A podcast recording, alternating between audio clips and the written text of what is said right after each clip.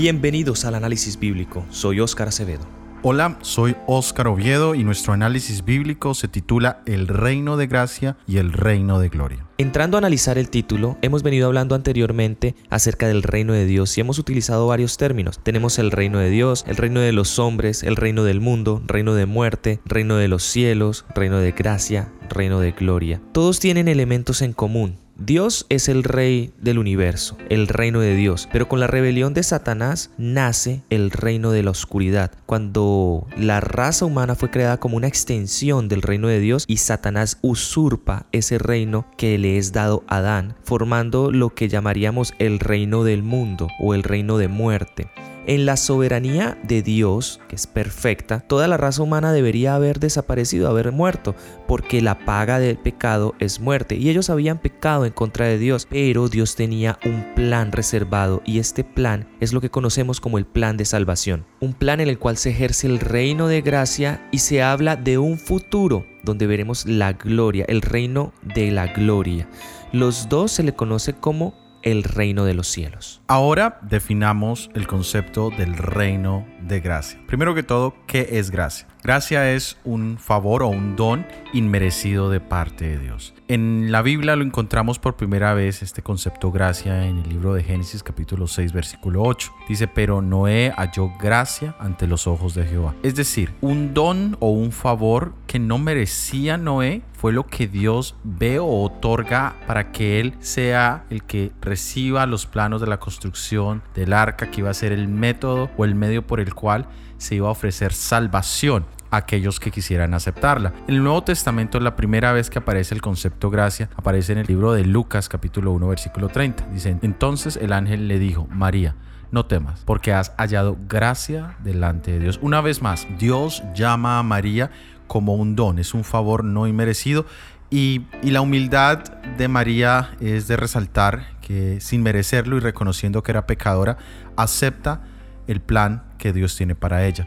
El apóstol Pablo, en el libro de Hebreos capítulo 4, versículo 16, nos invita y nos dice, acerquémonos pues con segura confianza al trono de la gracia para alcanzar misericordia y hallar gracia para el oportuno socorro. Es decir, Él hace una invitación a cada uno de nosotros en cualquier condición en que estemos que nos acerquemos a Dios, no porque lo merezcamos, no porque lo podamos pagar, no porque tengamos algo para dar a Dios para que Él tenga misericordia o nos asista, nos ayude, sino es por su misericordia, por su gracia. Ahora, el tiempo de este reino, el reino de gracia, nace inmediatamente después de la caída del hombre. Como ya tú lo decías, el hombre merecía haber muerto inmediatamente en el momento de la desobediencia. Sin embargo, la gracia es lo que permite que el hombre ahora siga viviendo con la esperanza de una promesa futura. El reino de gracia entonces era una promesa, pero que queda establecida o mejor queda confirmada en el momento en que nuestro Salvador Jesucristo dio su vida y pagó el precio de nuestra salvación. Pero hoy en día todos nosotros seguimos viviendo bajo ese reino de gracia. Tal vez no lo hemos entendido. Muchos asumimos que la vida nos pertenece, es, es, nuestra, cuando en realidad es la misericordia, es la gracia del Señor que nos permite respirar. La vida es algo tan maravilloso y a la vez tan frágil para nosotros como humanos que en cualquier momento la podemos perder. Es solo por su gracia y por su misericordia. Y para nosotros como seres humanos es extraño ver la gracia o la misericordia en la misma humanidad, hemos caído nosotros dentro de un individualismo en nuestra sociedad que muchos pueden catalogar como algo bueno, el desarrollo del individuo, mi punto de vista sin necesidad de afectar los puntos de vista de los demás y se tiende como una especie de bandera ante la sociedad del individualismo como tal. Pero esto nos ha llevado sin quererlo a entrar en el egoísmo. Y de pronto cuando hablamos de gracia o de misericordia empezamos a hablar como de una especie de falso altruismo. He leído varios libros donde se considera que el ser humano como tal no es altruista o no ejerce benevolencia o gracia ante otros o no es capaz de sacrificarse por los demás, si no está el interés del beneficio propio. Si nosotros miráramos el egoísmo que existe en la humanidad actual, resulta casi imposible ver la misericordia y la gracia de Dios. Cada vez que vemos en nuestra realidad es increíble imaginar lo que puede hacer solamente una palabra amable, un saludo, una sonrisa en las demás personas. Y nosotros no lo sabemos, pero vivimos rodeados de personas y cada persona, cada individuo tiene su realidad propia. No sabemos si hay una persona que tenga algún problema con la depresión o de pronto tenga muchísimos problemas en su cabeza y esto lo esté llevando a tomar decisiones radicales como de pronto acabar con su propia vida. Y una simple sonrisa, un simple saludo, un simple buenos días puede hacer que esta decisión internamente cambie. Así que esa gracia existe, esa gracia de Dios existe reflejada en nosotros. Si nosotros tenemos algo bueno, es por la gracia de Dios. Ahora el siguiente concepto es el reino de gloria. ¿Qué significa el reino de gloria? Vamos a leer en el libro de Mateo capítulo 19 versículo 28 y dice, Jesús les dijo, os aseguro que en la regeneración, cuando el Hijo del Hombre se siente en el trono de su gloria, vosotros que me habéis seguido también os sentaréis sobre doce tronos para juzgar sobre las doce tribus de Israel. Allí aparece el concepto trono de gloria, que era el concepto de una coronación futura de un momento en el cual Jesucristo iba a volver a tomar el control de este mundo, que para este momento era algo que el mundo necesitaba. Y si lo vemos en nuestro presente, el sentimiento es aún mucho más grande. Necesitamos un gobernador mundial que establezca unos nuevos parámetros. Y ese concepto era el reino de gloria. Ahora, existían diferentes ideas para ese concepto. Lucas capítulo 19, versículo 11 nos dice, Mientras ellos oían estas cosas, Jesús prosiguió con una parábola, porque estaba cerca de Jerusalén y ellos pensaban que el reino de Dios se manifestaría enseguida. El concepto del entronamiento de Jesús como rey de este reino que estaban esperando, lo veían que ya estaba a punto de suceder. Ese era uno de los conceptos. También existía otro concepto después que nuestro Señor Jesucristo eh, tiene su obra redentora en la cruz. Entonces en la segunda epístola a los tesalonicenses, capítulo 2, versículos 1 al 3 nos dice, acerca de la venida de nuestro Señor Jesucristo y nuestra reunión con Él, allí encontramos ese concepto de el reino de gloria y de poder. Os rogamos, hermanos, que no os mováis fácilmente de vuestro modo de pensar, ni os alarméis ni por espíritu, ni por palabra, ni por carta supuestamente nuestra, de que el día del Señor está cerca. Nadie os engañe en ninguna manera porque el día no vendrá sin que antes venga la apostasía y se manifieste el hombre de pecado, el hijo de perdición. Aquí Pablo mencionaba que ese establecimiento del reino de gloria, del reino de poder, de la segunda venida del Señor Jesucristo, como hoy lo, lo hablamos, no vendría antes de que se manifestara el hombre de pecado. Este concepto es el, el concepto del anticristo. Y para nosotros tal vez ese concepto hoy es más abstracto que nunca. Para muchos cuando se, se nos pregunta quién es ese hombre de pecado, quién es el anticristo. Y aquí surgen una serie de ideas abstractas de ese concepto. Se pone en el futuro, se pone en el pasado, se pone con un signo de pregunta. Bueno, no sé, puede ser la maldad, puede ser Satanás. No podemos dar una definición. Y esto es preocupante porque estamos expuestos a ser engañados tal cual el apóstol Pablo nos está advirtiendo. La segunda venida de nuestro Señor Jesucristo traerá el poder y traerá la gloria. Mateo capítulo 16, versículo 27 dice, porque el Hijo del Hombre vendrá en la gloria de su Padre con sus ángeles y entonces pagará a cada uno conforme a sus obras. Es decir, allí encontramos el concepto Jesús vendrá con poder con sus ángeles. Y Mateo 25, 31 dice, cuando el Hijo del Hombre venga en su gloria y todos los santos ángeles con él, entonces se sentará en su trono de gloria. Ese momento aún no ha venido. Hay personas que consideran que él ya está reinando, pero no lo está haciendo porque aquí lo dice, cuando él venga, entonces vendrá en su concepto del trono y el reino de gloria. Resulta inquietante pensar en por qué nosotros como seres humanos no tenemos la capacidad de tomar estos conceptos en su totalidad, el reino de gloria, el reino de la gracia. Solo sacamos algunos aspectos de estos conceptos, no lo tomamos completo. Y esto lo vemos en nuestra cotidianidad. Cuando hablamos, por ejemplo, de justicia, la palabra justicia implica muchos aspectos, pero nosotros como seres humanos solamente pensamos en venganza. Alguien nos hizo algo, ese alguien debe pagarlo. Y siempre en cualquier aspecto, en cualquier concepto, nosotros lo aplicamos para nosotros. ¿Por qué? Resulta que nosotros tenemos esta capacidad de adaptarnos al ambiente, pero en realidad lo que ocurre es que nosotros adaptamos el ambiente a nosotros. Si nosotros nos perdiéramos en una jungla, lo primero que intentaríamos es tomar esas cosas que ya conocemos de antes y adaptarlas al nuevo ambiente. Es decir, buscar hacer un techo o tener un techo, buscar la misma forma de comer que teníamos, buscar eh, la misma forma de vida que teníamos. El ambiente mismo empieza a hacer una guerra con lo que nosotros queremos y esa adaptación viene. Lo mismo pasa con los conceptos y en nuestra sociedad. Nosotros, basados en nuestro yo, adaptamos el resto de ambiente a nosotros y cuando llegan estos conceptos tan complejos nosotros no tomamos la totalidad de qué se trata la gracia en sí. Nosotros queremos que se nos aplique a nosotros la gracia, pero a la hora de nosotros ofrecer esa gracia, resulta un poco complicado, un poco complejo. Según la teoría que maneja la psicología con respecto a la esperanza, es un estado orientado hacia el futuro. Esto significa que nosotros nos adelantamos hacia esos eventos futuros y esto permite que nos preparemos para este futuro que viene.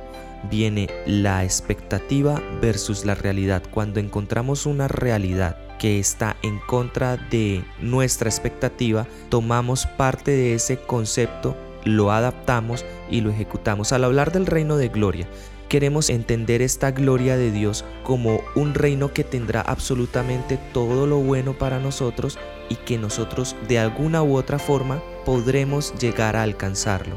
Es decir, si existiera una forma de comprar este reino de gloria, nosotros tomaríamos esa opción. Por ejemplo, con los diezmos. Si nosotros por medio de los diezmos podemos alcanzar este reino de gloria, lo tomamos como opción sin dudarlo. Si fuera por medio de una penitencia, si andando de rodillas cierto trayecto, si flagelándonos, si sufriendo, alcanzamos ese reino de gloria, esa va a ser nuestra opción.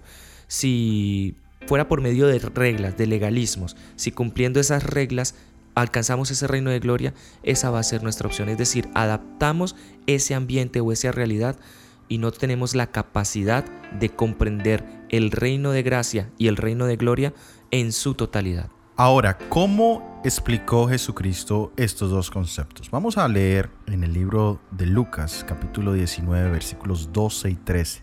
Y dice, dijo, un hombre noble se fue a un país lejano a recibir un reino y volver, y llamando a diez siervos suyos les dio diez minas y les dijo, negociad hasta que yo vuelva. En este concepto, Jesucristo habla de que Él se va, pero ha dejado una tarea y ya lo hemos hablado en la semana pasada cuando hablábamos que el reino de Dios se ha acercado arrepentidos. Ese trabajo nos corresponde a nosotros, nos corresponde ahora. Cada uno individualmente debe hacer esa labor de arrepentimiento o debe permitir que el Señor haga esa obra de arrepentimiento en sus corazones. Pero mientras esperamos la venida o la manifestación del reino de gloria, del reino de poder, de la aparición gloriosa, como dice el apóstol Pablo, tenemos una tarea que hacer. Y en la parábola dice que dio 10 minas a sus siervos para que los negociaran.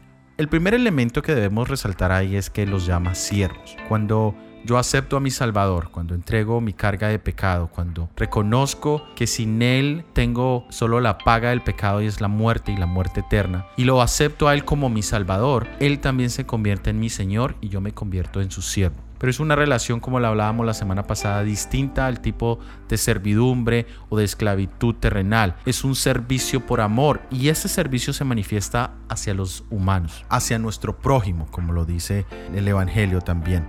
Y cada uno de nosotros tenemos una gran tarea de utilizar esos dones y talentos y capacidades en el servicio. Ahora, esos talentos todos los hemos adquirido, todos los tenemos. Antes de conocer a nuestro Señor, antes de aceptarlo como Salvador, tenemos múltiples talentos. Cuando nosotros lo conocemos, cuando nosotros damos nuestro corazón a Él, entonces lo llamamos dones y todos tenemos dones. Pero a veces esos dones los seguimos administrando a nuestra manera, a nuestro parecer y solamente cuando realmente reconocemos que debemos utilizarlos a todo tiempo, en todo momento se convierten en ministerios. Nosotros tenemos el concepto ministro o ministerio como algo elevado, como algo al cual hay que servir. Pero cuando nosotros lo vemos en, la explicación del Evangelio, el ministro, el ministerio es simplemente la entidad de servicio desinteresado, es decir, nuestros ministros, tanto en las áreas públicas, deberían ser los siervos de los demás. Nuestros ministros, nuestros pastores, nuestros líderes están allí para servir. Yo he sido llamado a servir, ese ha sido el llamado más alto y eso también lo hablábamos en la semana pasada.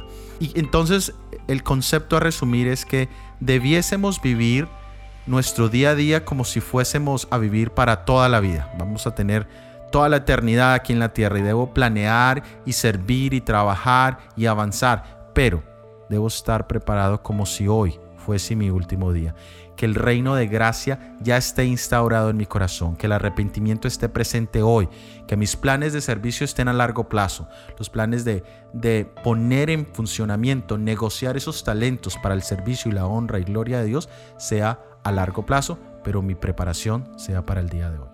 Y es maravilloso pensar en la didáctica o la pedagogía que utilizó Jesús, es decir, la forma en la que Jesús enseña. Ya tú explicabas la parte teórica y ahora tenemos una parte práctica en la que Jesús muestra con poder esta explicación práctica del reino de gloria. Y vamos a hablar precisamente de la transfiguración. En Marcos 9.1 tenemos, también les dijo, os aseguro que algunos de los que están aquí no gustarán la muerte hasta que hayan visto el reino de Dios que viene con poder. Y para entrar en el contexto, tenemos a unos discípulos abatidos por la incertidumbre que generaba el no entender cómo era esto de que tenemos al Mesías, pero no puede manifestarse con todo su poder. Ellos querían que se sentara en un trono y reinara con el poder del mismísimo Dios a nivel humano. Ellos querían tener esa ventaja de tener al Rey de Reyes y al Señor de Señores de su lado, gobernando como un rey como ellos lo tenían en su mente.